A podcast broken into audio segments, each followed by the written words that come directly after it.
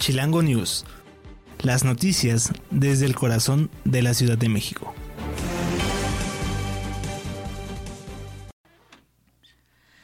Hola, ¿qué tal amigos de Electroalien Radio? Les saluda Federico Reyes en esta nueva emisión de Chilango News, las noticias desde el corazón de la Ciudad de México, transmitiendo en vivo para Electroalien Radio y por cierto les recuerdo que nos pueden escuchar en plataformas digitales como Spotify, iHeartRadio, Deezer y Seno Radio, en donde podrán eh, escuchar todo nuestro contenido.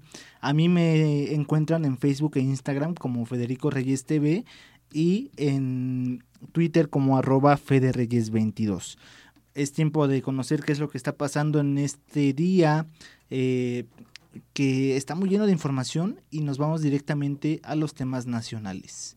En la mañanera el presidente Andrés Manuel López Obrador eh, reveló detalles sobre cómo recibió la carta de la madre de Joaquín El Chapo Guzmán. El presidente Andrés Manuel López Obrador reveló este martes la razón por la cual mandó un saludo a la mamá de Joaquín El Chapo Guzmán. En conferencia de prensa, el mandatario mencionó que el acto se debió ya que la mamá del capo se encontraba en un lugar donde se trabajan los programas del bienestar. Voy eh, a una supervisión en camino de Baridaguato a Guadalupe y en lo más alto se pasa a una comunidad que se llama Las Tunas. Ahí vive la mamá de Joaquín Guzmán Loera, dijo el primer mandatario. Asimismo mencionó que al llegar a la obra le informaron que estaba la mamá del Chapo porque le quería entregar una carta. Además, el presidente narró que él saludó a la mamá del Chapo y esto se dio al terminar la presentación de los avances de la obra, donde también ella le entregó una carta. A continuación voy a leer lo que comentó el presidente López Obrador. Me dijo que no le permiten ver a mis hijas visitar a, que no le permiten a mis hijas visitar a su hermano en la cárcel. Le quiero pedir a ver si usted nos ayuda para que vayan ellas. Yo ya no puedo ir a verlo. También agregó que lo que decía la carta era eso y que la saludó posteriormente hecho que derivó en un escándalo. Finalmente, López Obrador mencionó que le entregó la carta a la Secretaría de Relaciones Exteriores para que le hiciera llegar al embajador de Estados Unidos esta información. Bueno, pues es la eh, segunda vez que se da un encuentro entre el presidente y la mamá de este capo, Joaquín Guzmán Loera. Hay que recordar que, bueno, pues son eh, situaciones que han estado dándose por eh, coincidencias en, entre las obras y los caminos que se están haciendo aquí por parte del gobierno federal y bueno, otra vez recibió algunos señalamientos este encuentro. Y justamente eh, hablando de actividades derivadas del narcotráfico, suben los decomisos de droga en México, según se informó a los cónsules en Estados Unidos. Los aseguramientos de fentanilo en México aumentaron 1049%, los de metafetamina 128% y los de cocaína 628%, se informó a través de un video presentado en la conferencia mañanera y este material fue el mismo que se mostró a los cónsules mexicanos en Estados Unidos en una reunión realizada este lunes con el canciller Marcelo Ebrard. En el video se exponen los resultados del combate a las drogas como parte de la atención al combate al narcotráfico. Se resalta la destrucción de laboratorios, aseguramientos de armas y el fortalecimiento en los controles de precursores químicos en el país. También se informa que eh, se informó sobre la detención de 22 líderes y generadores de violencia entre los que destacan siete líderes del cártel del Pacífico y seis del cártel Jalisco Nueva Generación. Da a conocer también el aseguramiento de 1.256 toneladas de precursores químicos y el aumento del 59% en las detenciones, así como 1.447% en detenciones de objetivos relevantes y el 65% en el decomiso de armas. En las imágenes se destaca que el gobierno federal atiende las causas de la violencia con 14 programas del bienestar. Además, y finalmente, el presidente López Obrador aseguró que se busca que todos los cónsules cumplan con su responsabilidad y que se va a procurar que cada vez sea mejor el servicio consular. Amigos de Chilango News, llegamos a nuestra primera pausa, vamos a un pequeño corte, pero regresamos para conocer qué es lo que está pasando aquí en la Ciudad de México.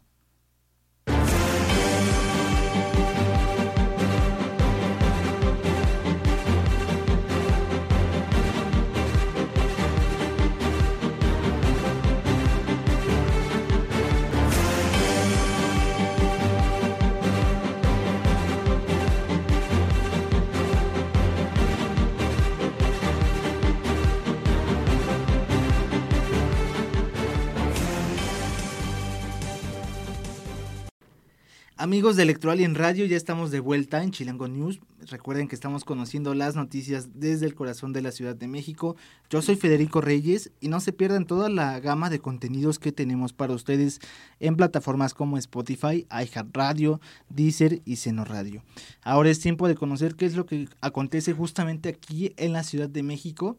Y bueno, pues ahora recordemos que va a haber un puente el siguiente lunes, 20 de marzo y las, la Ciudad de México estima una derrama económica de 1.705 millones de pesos. La Ciudad de México recibirá esta derrama de 1.705 millones de pesos según estudios de la Secretaría de Turismo Capitalina. De acuerdo con la dependencia local, estas proyecciones se realizarán durante el segundo fin de semana largo de este 2023, que va del 17 al 20 de marzo estos días de, asueto con motivo del aniversario 217 del natalicio de Benito Juárez. En estos días de puente se calcula la llegada de 160 mil turistas, de los cuales 109 mil serán viajeros internacionales, además 51 mil de origen nacional y también se prevé la ocupación hotelera de casi el 70% en establecimientos de calidad turística. Además, se estima el gasto de extranjeros, el cual ascenderá a 1.177 millones de pesos y en tanto los turistas nacionales serán eh, con una derrama de 528 millones de pesos. Pero bueno, si ustedes piensan hacer algunas actividades en este puente aquí en la capital, hay diversas actividades, como es el caso de la edición número 23 del Festival Vive Latino.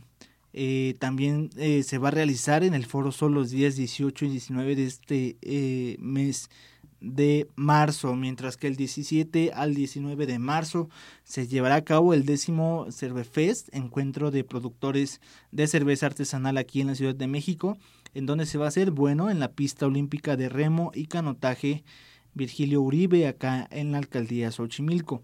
Y finalmente, para los amantes de las historietas, la capital va a albergar la Mole Convention, eh, una convención de cómics, fantasía y cultura pop más grande de América Latina.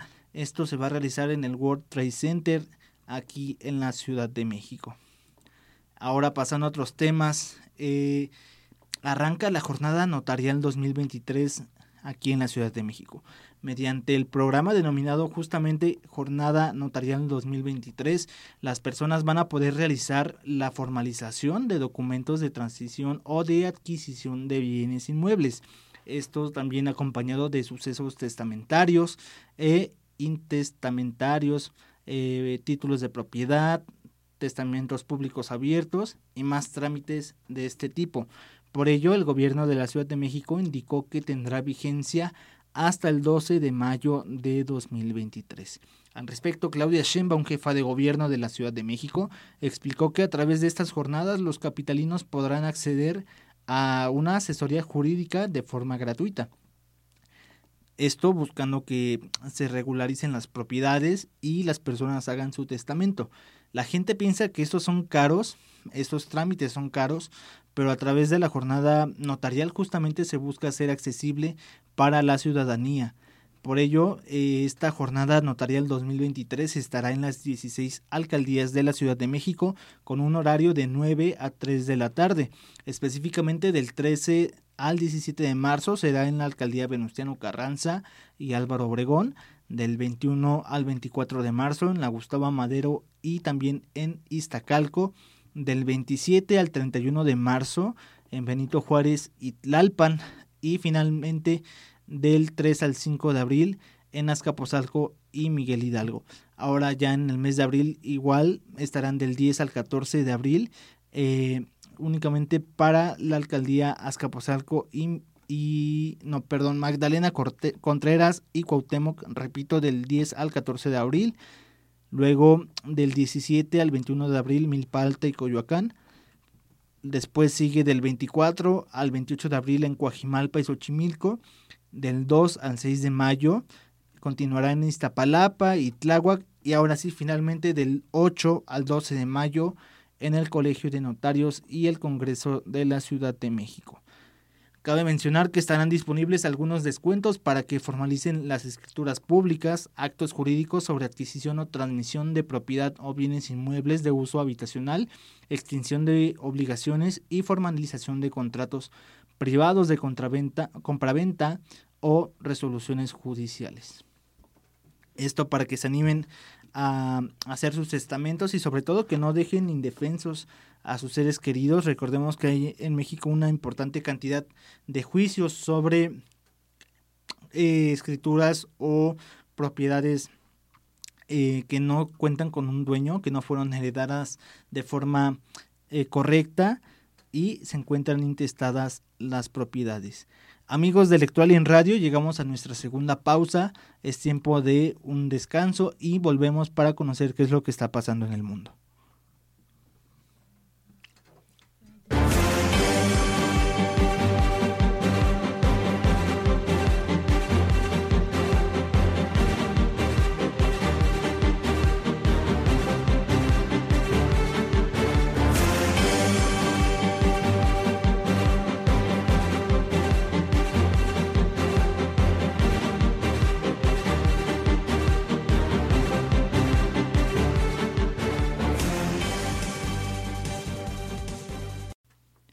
Amigos de Chilango News, ya estamos de vuelta en nuestro último bloque de noticias. Vamos a conocer qué es lo que está pasando en el mundo. Les recuerdo que yo soy Federico Reyes y que estamos transmitiendo en directo para Electoral y en radio. Ahora es tiempo de conocer qué es lo que pasa con Meta, esta empresa matriz de Facebook y de WhatsApp. Bueno, pues Meta, eh, cabecilla de las redes sociales también como Instagram, suprimirá 10.000 empleos. Esto tras una primera oleada de 11.000 despidos a principios de noviembre, anunció el número eh, uno de este grupo, la cabecilla Mark Zuckerberg. Además, este gigante con sede en California también va a eliminar su organigrama de 5.000 puestos actualmente desocupados para los que ya no habrá contrataciones y estos primeros afectados serán del Departamento de Recursos Humanos de la compañía, ya que la empresa pone fin oficialmente a la ola de contrataciones que llevó eh, a cabo durante las grandes tecnologías, eh, durante la etapa donde las grandes tecnologías intensificaron sus operaciones para hacer frente a la gran demanda por la pandemia de COVID-19. En los siguientes meses también se verán afectados los departamentos de tecnología y negocios y en un pequeño número de casos puede llegar a finalizar este tipo de cambios a final de año. El cofundador de Facebook y cabeza visible de la red social ya, ya dijo que para febrero de este 2023 eh, se busca eh, el año de la eficiencia y una organización más fuerte y ágil. Con estos dos recortes masivos, cerca de 26 mil trabajadores perdieron su empleo y Meta también habrá reducido su plantilla de personal en un 24%, un giro de 180 grados en su política, ya que el grupo nunca había lanzado un plan de despidos en estos 20 años de existencia. Además de recortar este personal, la empresa reducirá el ritmo de contratación para eh, justamente ir paulatinamente cancelando proyectos no prioritarios. Además de Facebook e Instagram, se encuentra eh, en una competencia cada vez mayor, especialmente por parte de TikTok, que está recortando su cuota de mercado. Los problemas que enfrenta Meta y que se produjeron durante el 2022 hicieron que las acciones cayeran más del 60%, aunque su valor se ha recuperado parcialmente desde el principio de 2023, justamente por la promesa de Zuckerberg de reconducir esta dirección. La, la, cotización de Meta en la bolsa se disparó otro 5% también tras el anuncio de los últimos recortes de plantilla. Entonces entiendo que estos recortes de personal se están dando derivado de los estragos económicos que dejó en la empresa la pandemia de COVID-19 y justamente eh, la competencia que están teniendo de forma directa con YouTube, con eh, el propio TikTok y que les arrebataron el monopolio de las redes sociales. Ahora nos vamos hasta el otro lado del mundo para conocer qué es lo que pasa en Europa y específicamente en la guerra entre Ucrania y Rusia.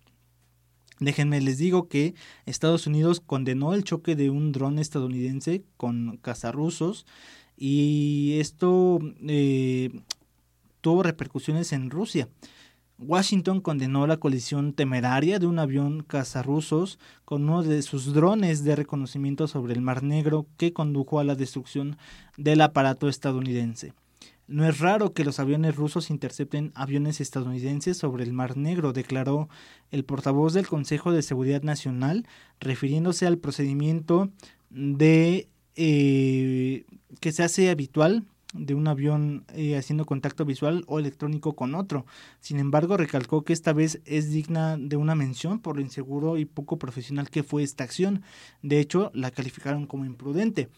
También señaló que el presidente de los Estados Unidos, Joe Biden, había sido informado sobre este incidente y que el Departamento de Estado iba a expresar sus preocupaciones a Moscú.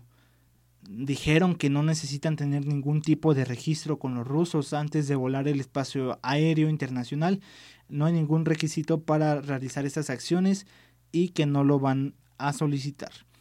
Un avión cazarrusos eh, golpeó la hélice de un dron eh, estadounidense, lo que provocó que fuera derribado y obligó a caer en el agua, generando la pérdida del aparato, informó el Comando Militar estadounidense en Europa en un comunicado. Antes de la colisión, estos dos drones volaron al frente del avión ruso, se indicó. Estados Unidos utiliza estos drones para vigilancia y también para ataques y ha operado los drones en una variedad amplia de lugares como Medio Oriente y África. Estados Unidos convocó finalmente al embajador de Rusia después de lo sucedido en el Mar Negro y dijeron que van a revisar y a convocar a este embajador ruso ante el Departamento de Estado como protesta de este incidente.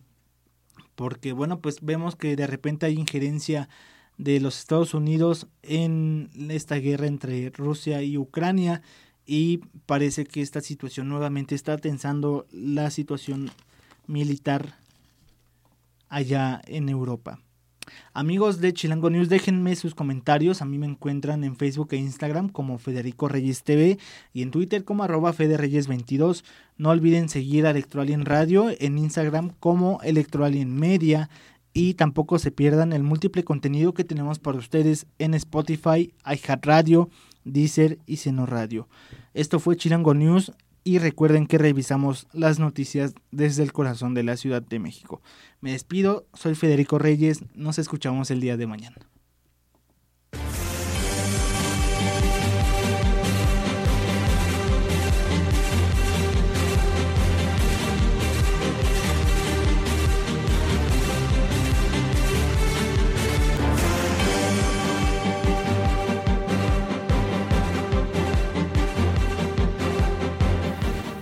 Chilango News. Las noticias desde el corazón de la Ciudad de México.